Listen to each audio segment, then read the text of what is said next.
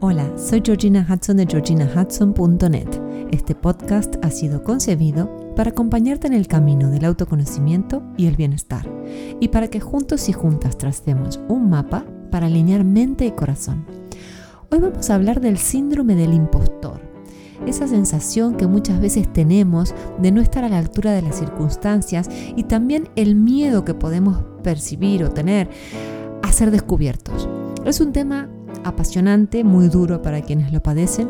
Si no has escuchado sobre el síndrome del impostor, quédate porque te hará reflexionar y a lo mejor conozcas a alguien a quien puedas ayudar. Para más información sobre lo que hago y sobre mí, te invito a visitar mi web en georginahudson.net o mi cuenta de Instagram, georginahudson.coach. Hola, hola, hola, ¿cómo estás hoy? Y como he dicho, hoy nos convoca a hablar sobre el origen del síndrome del, impostor. Vamos a ir viendo cómo lo vamos a revertir en la segunda parte, pero hoy nos vamos a concentrar en el qué es y cómo se manifiesta. Y tal vez no sepas muy bien de qué se trata, lo hayas oído por ahí, síndrome del impostor. Entonces, lo vamos a explicar muy bien a través del ejemplo de una clienta, quien con su permiso, por supuesto, me ha dejado compartirles su historia le he cambiado su nombre igual. Eh, también quiero aclararles a todos los que nos estén escuchando que mi clienta es un simple ejemplo que refleja a un montón de gente que me llama en busca de ayuda exactamente por el mismo tema.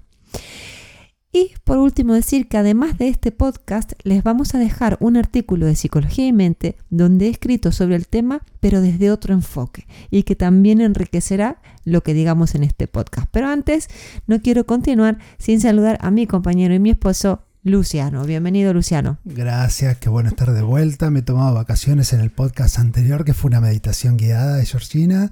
Y bueno, hoy hablando del el síndrome del impostor. Eh, recomiendo el, el, artículo que escribió Georgina para Psicología y Mente. Vamos a poner el link en, en la descripción del podcast, en la web. Y mm, bueno, Georgina, esto es, eh, para mí es una sorpresa porque no tengo ni idea. En general siempre eh, hacemos unas guías de, qué vamos a hablar, pero no tengo ni idea cómo es la experiencia con esta clienta. Eh, lo que sí, te voy a inventar el nombre. Se va a llamar Teresa. Ah, muy bien. Bueno, entonces vamos a llamarla Teresa.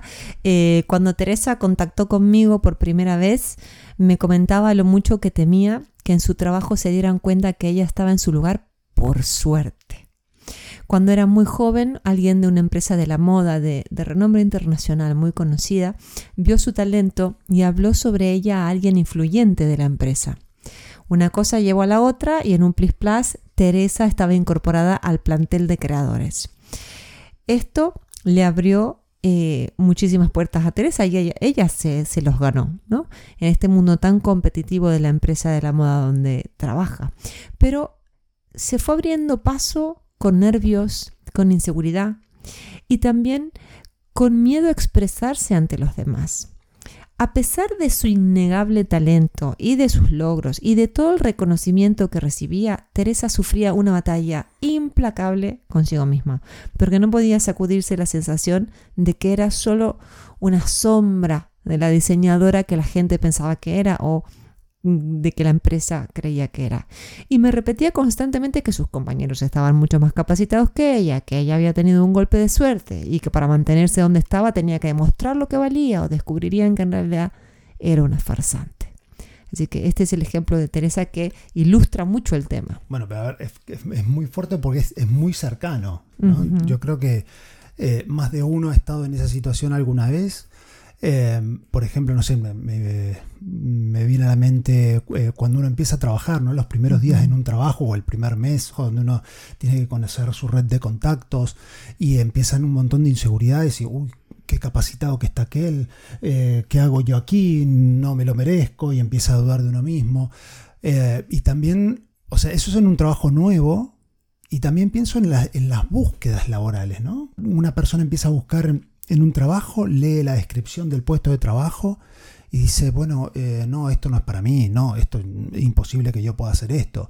O pego en algunas partes de, para el trabajo, pero hay otras que no sé y si me postulo, entonces va a haber muchas cosas que igual no, no voy a poder eh, hacer, ¿no? Tal cual, tal cual, en, en el ámbito del trabajo.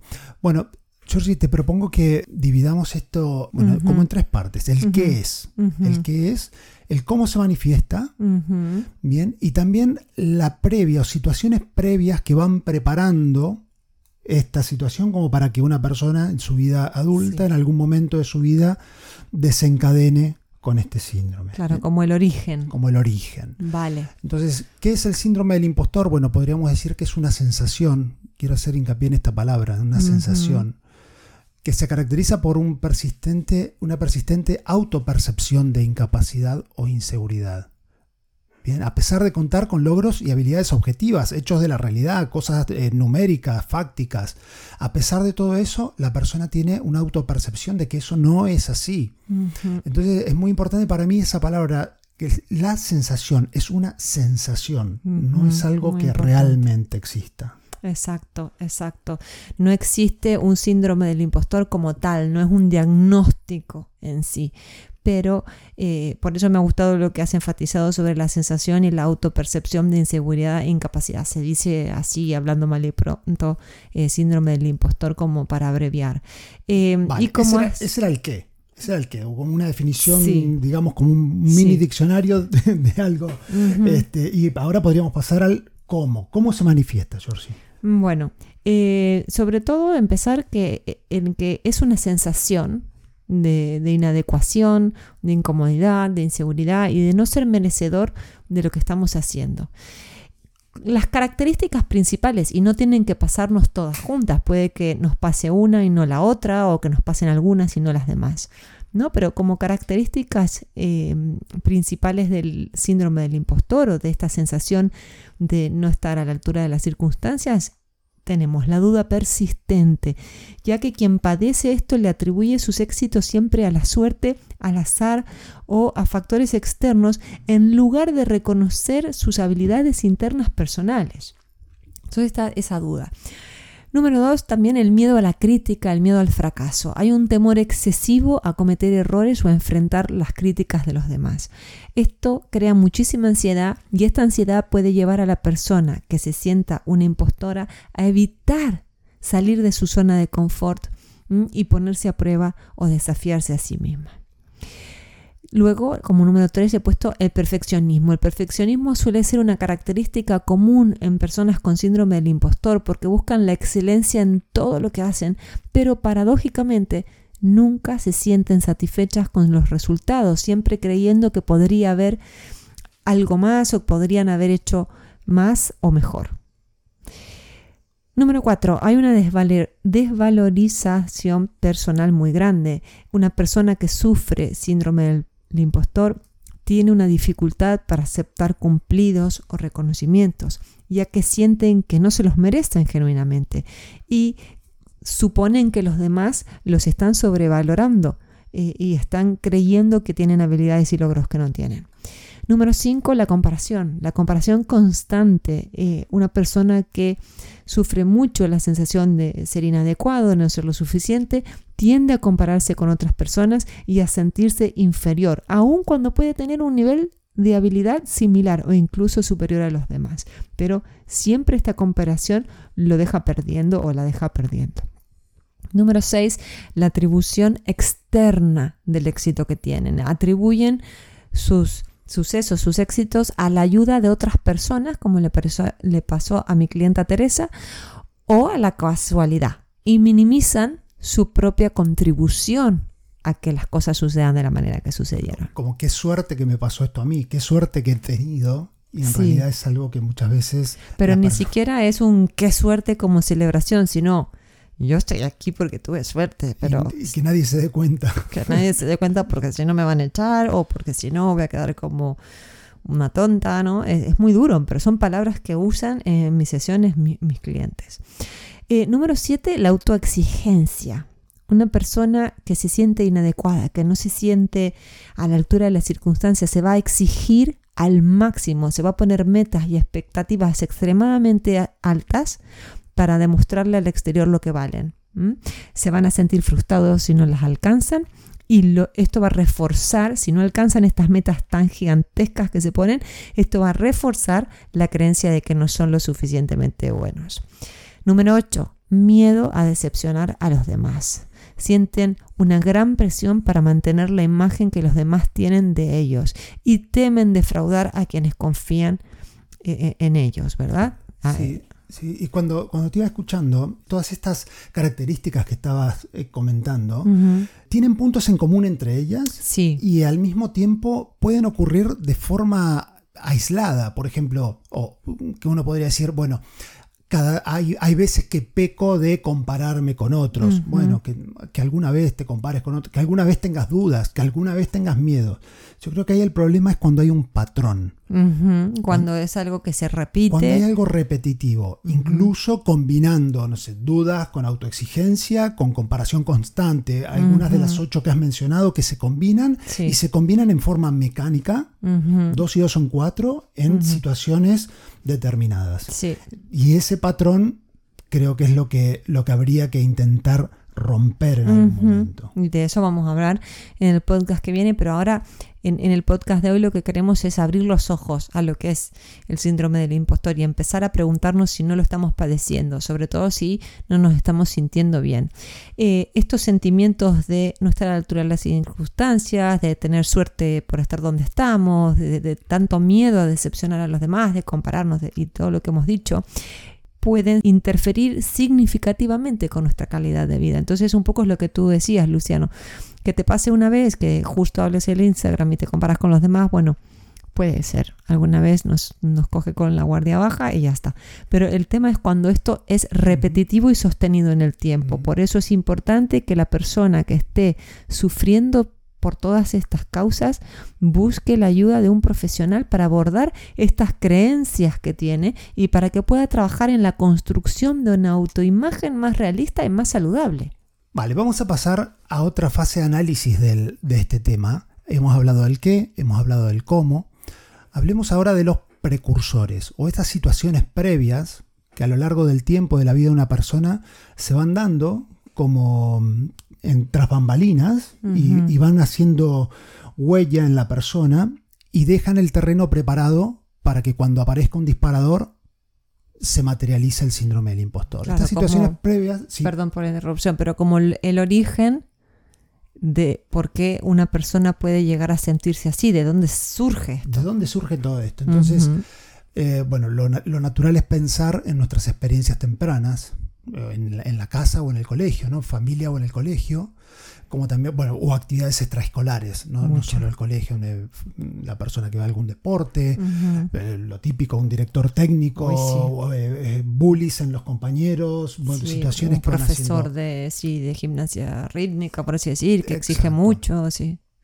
Exacto. Entonces, o entornos donde hay altas expectativas y críticas constantes hacia la persona. como en muchos deportes.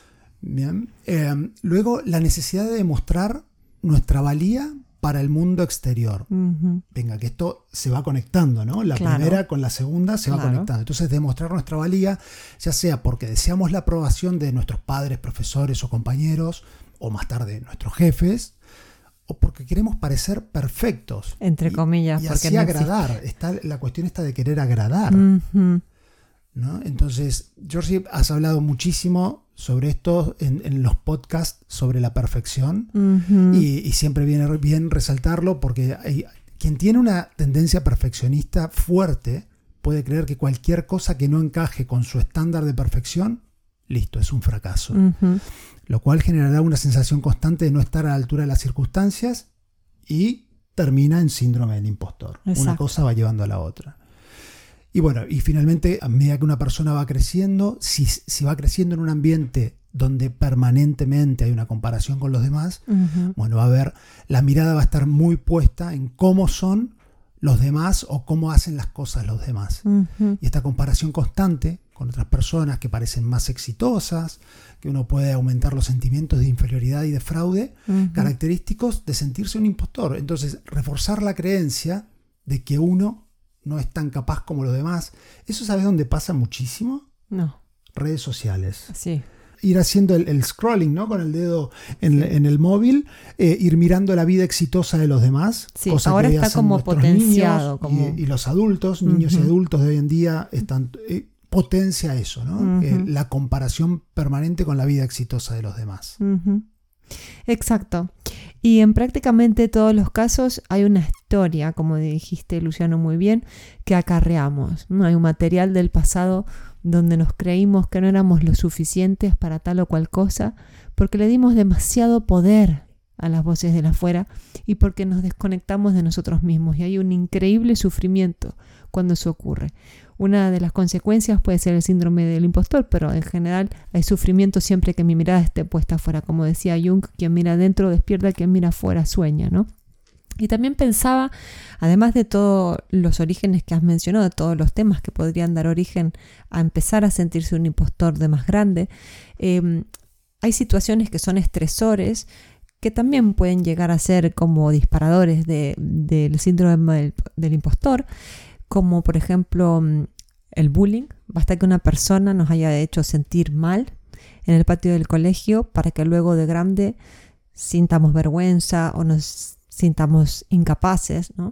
El estrés que podemos haber pasado por ciertas circunstancias, que se active con el estrés actual o con el burnout. En todos esos momentos las personas van a internalizar los fracasos mucho más fácilmente que los éxitos. Una persona que está bajo muchísimo estrés va a ser como el teflón para las cosas buenas y va a ser como el velcro para lo no tan bueno. Alguien que se siente un impostor tiene exacerbada esta tendencia a dejar pasar lo que sale bien y enfocarse y obsesionarse con lo que no está saliendo demasiado bien. Y eso crea muchísima tensión, es muy difícil vivir así. Venga, vamos a hacer un resumen, Georgie. Por favor, ¿Eh? sí, el resumen de Luciano. Vamos finalizando el podcast de hoy. Hemos hablado del qué es el síndrome del impostor, qué es, recordamos, es una sensación, es una deformación de la percepción de una persona sobre sí misma. El cómo, había ocho, factores en los que se manifiesta el síndrome del impostor, es la duda, el miedo a la crítica o el fracaso, el perfeccionismo, la desvalorización de la persona, la comparación, la asignación externa del éxito, eh, la autoexigencia y el miedo a decepcionar. Luego están los patrones, que es que si estas cosas ocurren esporádicamente, en los cómo ocurren esporádicamente, pueden no ser un síndrome del impostor, pero cuando están mecánicamente y se repiten en forma de un patrón, ahí es nocivo para la persona. Sí, cuando se repiten y cuando se sostienen en el tiempo, ¿no? Impidiendo el bienestar. Exacto. Luego están las condiciones, las condiciones previas o el origen de todo esto. Es en los años previos de esta persona que termina eclosionando en un síndrome del impostor. Y luego la eclosión o el, disparador, que puede ser eh, una situación de estrés por un cambio de trabajo, por una búsqueda de trabajo, o por un burnout, o por un bully en el trabajo, o en el ambiente educativo, o en donde una persona. Bueno, algo que hace que toda esa previa se dispare y termina siendo generando un síndrome del impostor. Exacto. Bueno, hasta ahí el problema. ¿Qué hacemos con todo esto? ¿Qué hacemos con todo esto? Bueno, eso para el próximo podcast veremos cómo revertir esta situación tan apremiante, pero bueno, te vamos a compartir, podemos hacer un... Un, spoiler alert. Un spoiler alert. Bueno, venga. bueno, George va a hablar este, de cómo hacerlo a través del mindfulness y el coaching. Y, de la, psicología, transpersonal. transpersonal. Entonces, vamos con el, desafío. A ver. Piensa en una o dos personas. ¿Tienes algún amigo, familiar, alguien o alguien dentro de tu familia cercana? Un allegado. Que tenga estos patrones de conducta. Y que esté sufriendo. Bien bueno, compárteles este podcast, reenvíales este, este podcast, compárteles este mensaje y bueno, y es porque compartir así es la manera más fácil de ayudarnos entre todos. Te agradecemos tu opinión, sugerencia y evaluación en cualquiera de las plataformas que nos estés escuchando. Esto nos ayuda mogollón. Sí, y además leemos todo, siempre. Siempre. De momento, un, fuerte, abrazo, y hasta, el próximo, podcast.